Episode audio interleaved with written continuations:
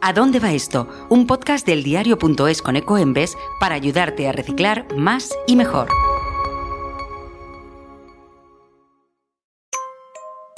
Todos hemos tenido uno en nuestra vida. Podía ser suave o de plástico. A veces venía con múltiples accesorios o simplemente era una piedra que encontrábamos en el camino. Jugar con juguetes es una de las actividades más beneficiosas que pueden existir para los niños. Según un estudio realizado en 2018 por la Academia de Pediatras de Estados Unidos, el juego puede mejorar las capacidades de los niños y niñas para planificar, organizar o llevarse bien con los demás. Pero ¿qué hacemos antes y después de jugar con un juguete? Es decir, con todo el embalaje que viene envuelto o cuando debemos deshacernos de él.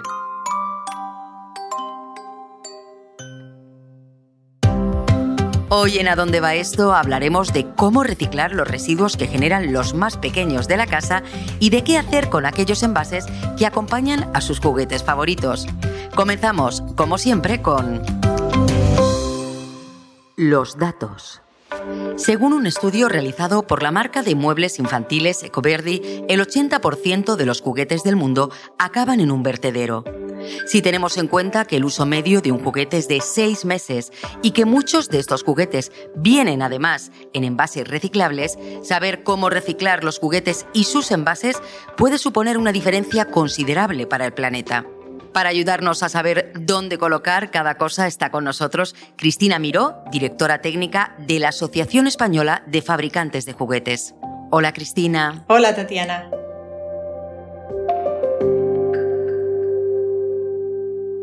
Lo primero que queríamos preguntarte es cómo debemos reciclar los envases en los que vienen envueltos los juguetes.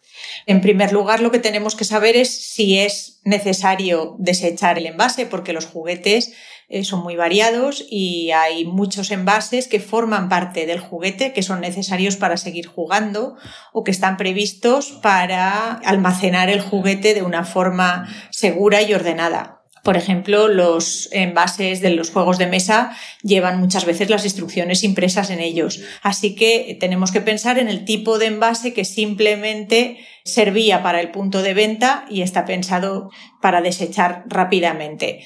Pues si estamos hablando de una caja de cartón, pues el cartón tiene que ir doblado en lo máximo posible para que ocupe poco y al contenedor azul.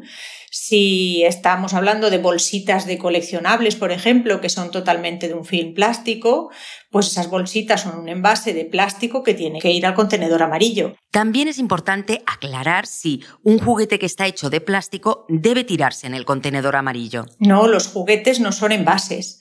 Además de que tenemos juguetes de muchos materiales, ninguno de ellos es un envase.